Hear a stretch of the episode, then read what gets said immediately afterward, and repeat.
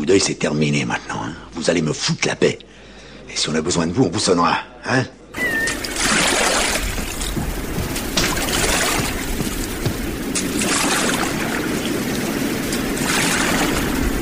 Édouard Cortés, c'est un écrivain voyageur pour qui les mots viennent en marchant. À 19 ans, euh, ses pas l'ont conduit à Compostelle, puis à Jérusalem, plus tard à Rome en famille, mais aussi dans le Caucase ou sur la route de la soie. Berger et éleveur de brebis pendant 7 ans, il dépose le bilan en 2018 et puis le marcheur plaque tout, ou presque tout, pour s'installer dans une cabane perchée dans un chêne centenaire durant trois mois dans une forêt du Périgord noir.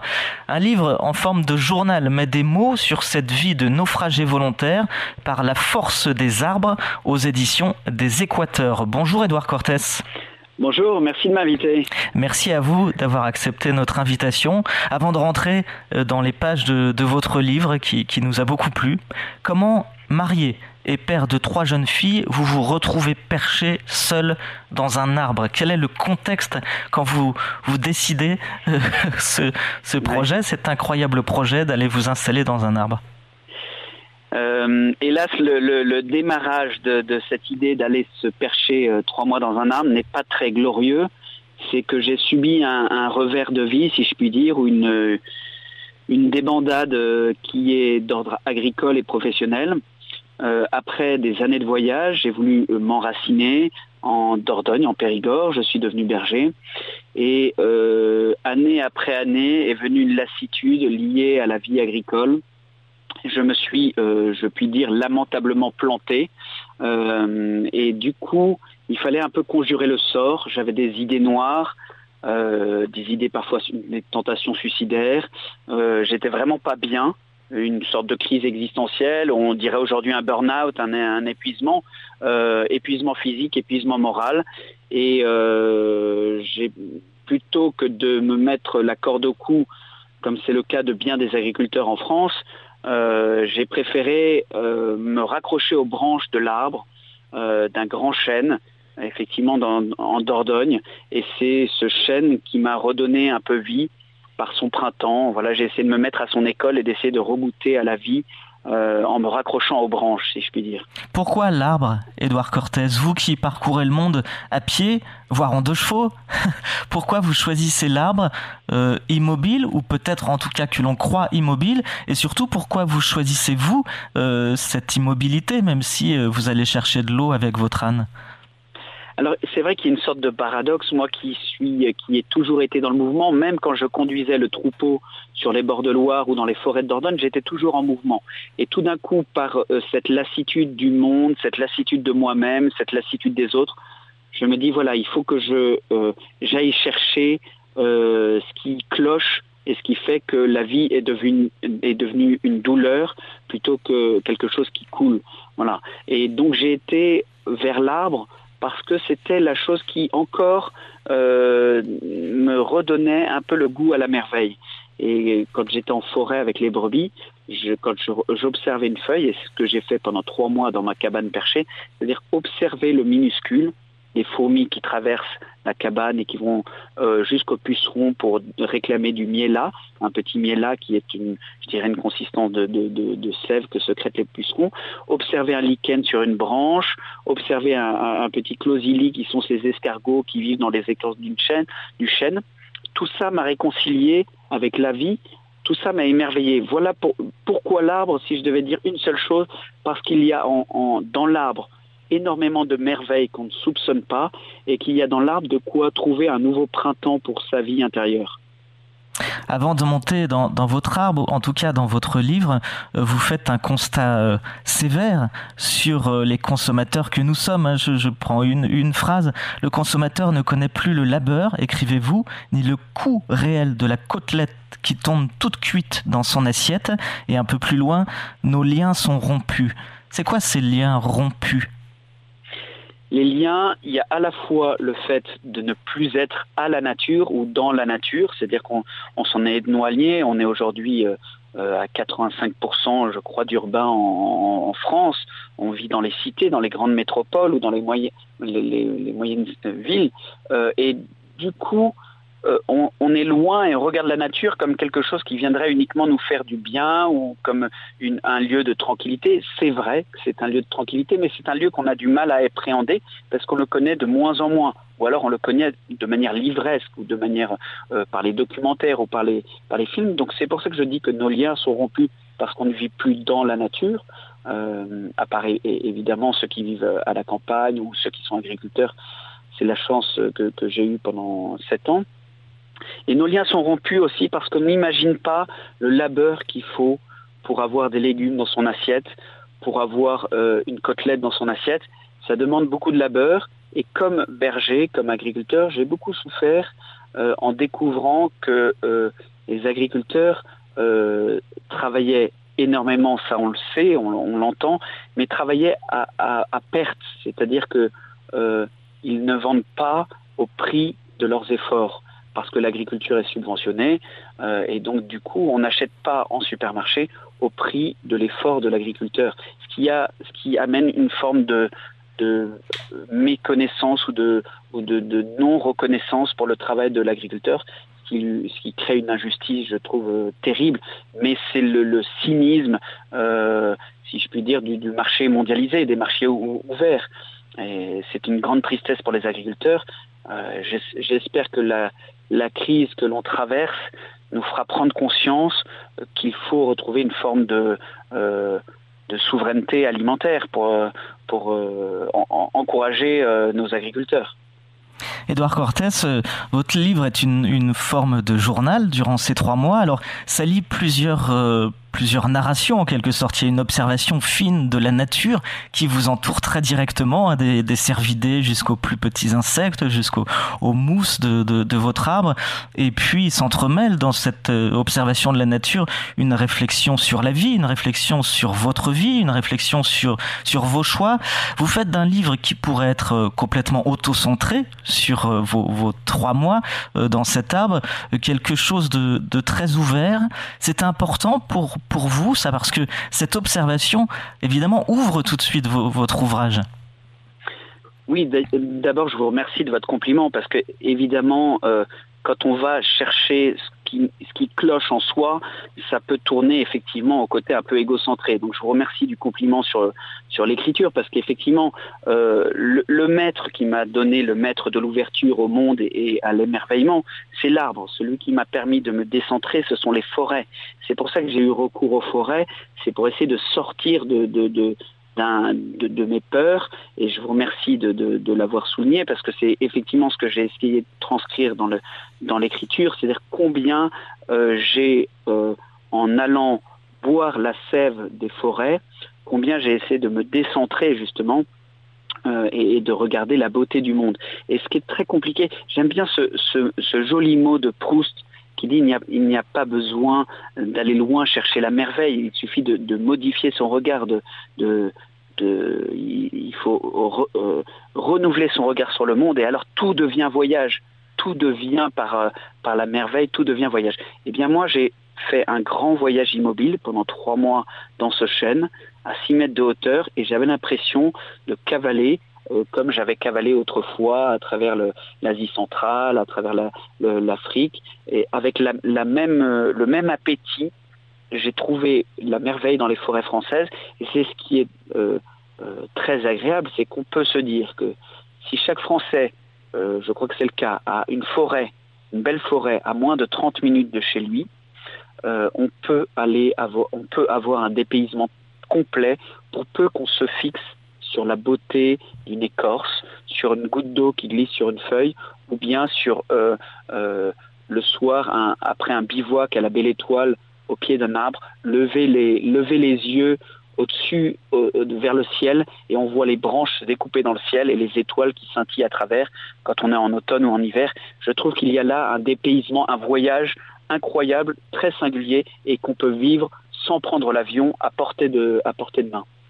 Quand on lit votre livre, on comprend que la construction de la cabane, était un moment important. Elle a duré un mois, hein, je, je, je, crois à peu près. On a l'impression que cette construction était essentielle dans peut-être votre, votre reconstruction, sans vouloir faire de, de, de, de psychologie non, facile. Non, non, c'est de la psychologie des forêts, si je puis dire. En, en, tous les cas, la cabane, c'est effectivement ça a participé à, ma reconstruction. Je vais vous donner un détail très technique, c'est que j'ai pris les barrières de mes brebis que j'ai démontées pour faire le plancher, pour faire le toit. J'ai pris les piquets d'acacia qui me servaient pour les clôtures euh, pour mes brebis. Je les ai transformés pour mon lit ou pour les, charpentes du toit de la cabane. Donc vous voyez, j'ai réemployé ma vie d'avant qui avait été euh, pour moi un échec et un coup dur professionnel. J'ai essayé de le réemployer pour effectivement, euh, sans faire effectivement de, psychologie à, râler pâquerette, mais pour faire une reconstruction intérieure. Et puis, construire une cabane quand on a presque 40 ans, c'est aussi un rêve d'enfant. Et moi, je me replongeais comme ça dans l'enfance. Non seulement je me reconstruisais en construisant ma cabane, mais je retournais dans cette matrice incroyable qu'est l'enfance. Et quand on a des grands chagrins d'adultes, je crois qu'il est bon parfois d'aller à la source, d'aller à ce qui nous a euh, égayés, euh, chatoyés, euh, non pas retrouver la naïveté de l'enfance, mais retrouver les, petits bonheurs qui ont fait que on a pu grandir et qu'on aimerait être un, comme un arbre, un homme debout.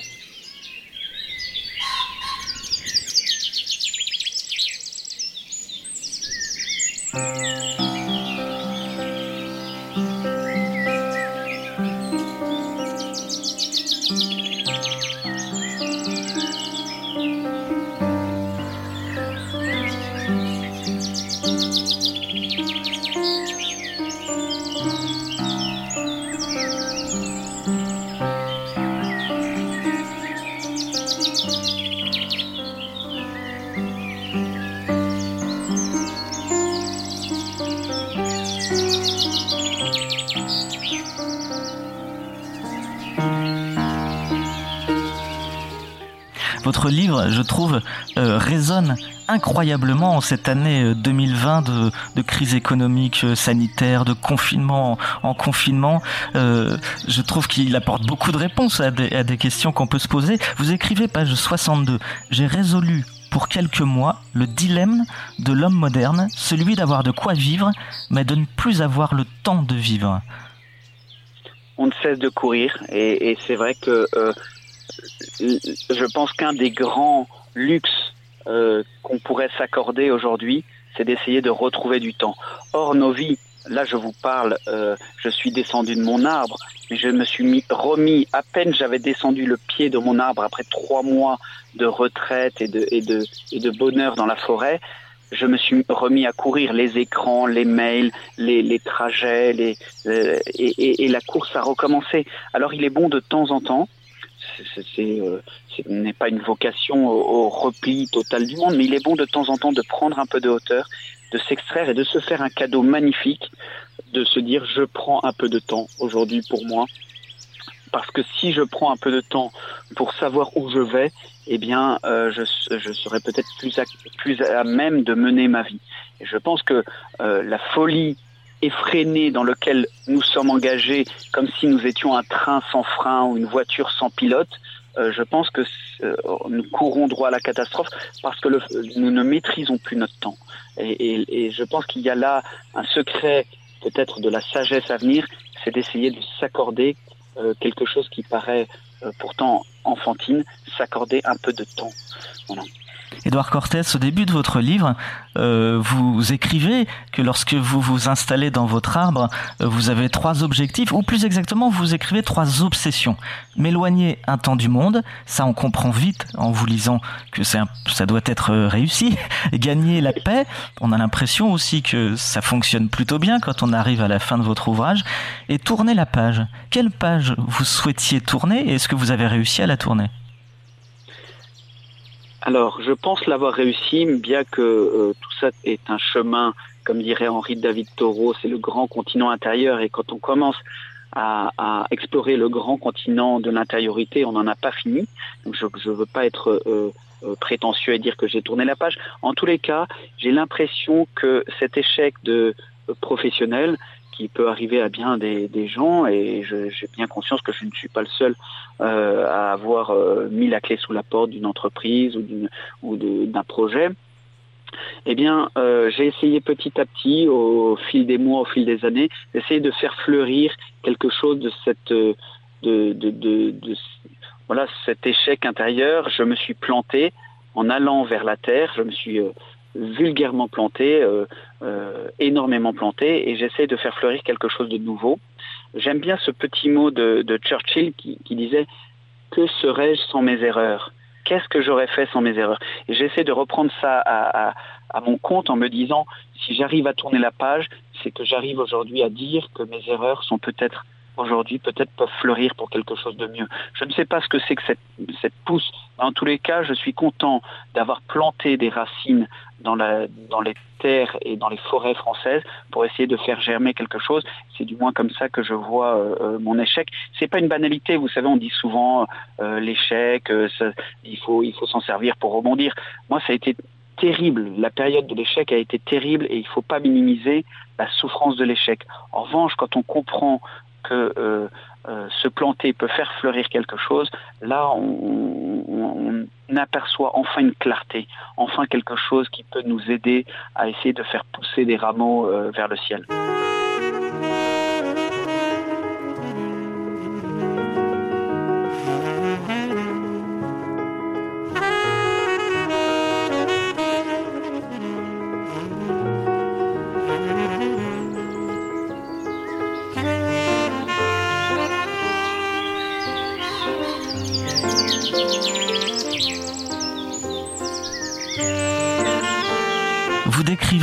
Euh, très joliment votre maison, votre votre cabane de, de 6 mètres carrés dans, dans votre livre et euh, vous évoquez le fait, alors il y a les côtés pratiques hein, pour se laver, pour la petite terrasse, l'endroit pour dormir, et puis euh, vous évoquiez aussi une sorte de coin prière dans, dans votre cabane, Édouard Cortès. ça ressemble, ça peut ressembler aussi à, un ermitage que votre cabane Est-ce que peuvent pratiquer certains religieux dans, des monastères euh, plusieurs fois dans, l'année? Est-ce que c'était une notion importante aussi, ça, ce, rapport entre le ciel et la terre, ce rapport entre l'homme et un Dieu? Oui, parce que je vais vous dire, rien que par, l'allégorie qu'est l'arbre. L'arbre, c'est celui qui va des racines vers le ciel. C'est euh, Saint-Exupéry qui avait un, un, très joli mot qui disait l'arbre est le chemin de l'échange entre les étoiles et nous.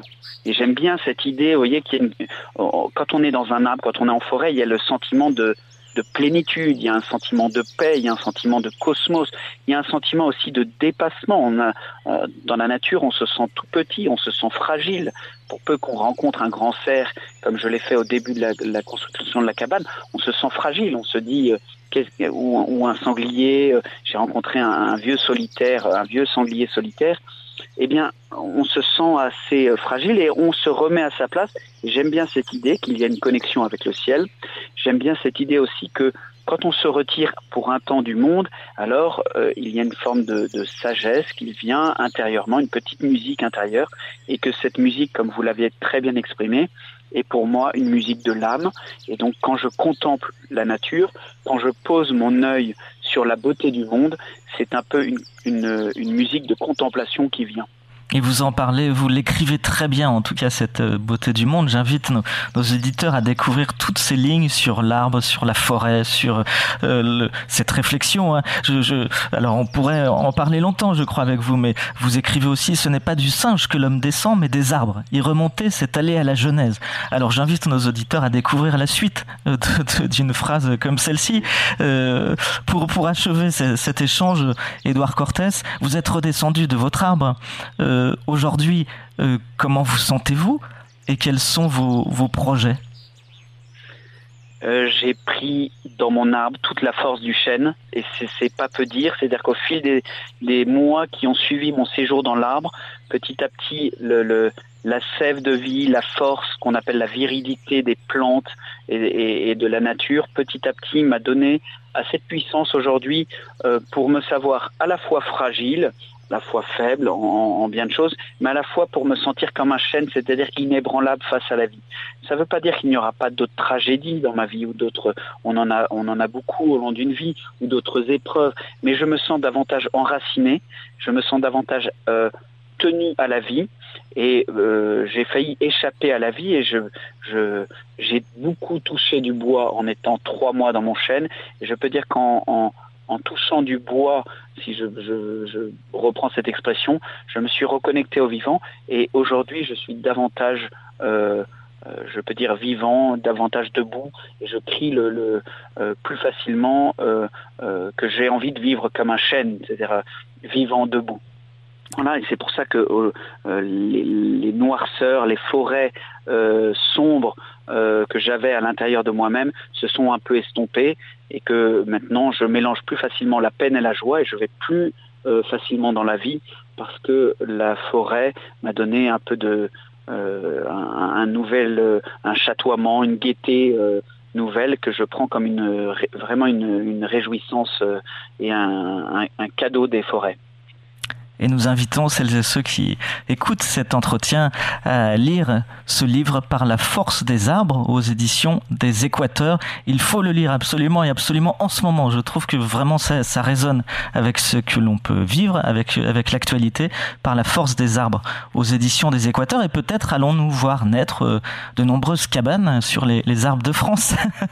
J'espère, il faut rêver encore, il faut rêver et beaucoup rêver, surtout dans ces temps difficiles. Il faut que nous puissions trouver à travers les frondaisons, à travers les canopées, quelques échappées pour euh, euh, avoir des instants de liberté. Et je crois que les forêts, le recours aux forêts, le recours aux arbres font partie de ces grands espaces de liberté que l'on a encore dans une peut-être dans un, dans un monde qui s'assombrit un peu. Merci beaucoup, Édouard Cortés. Merci à vous. Au revoir. Au revoir.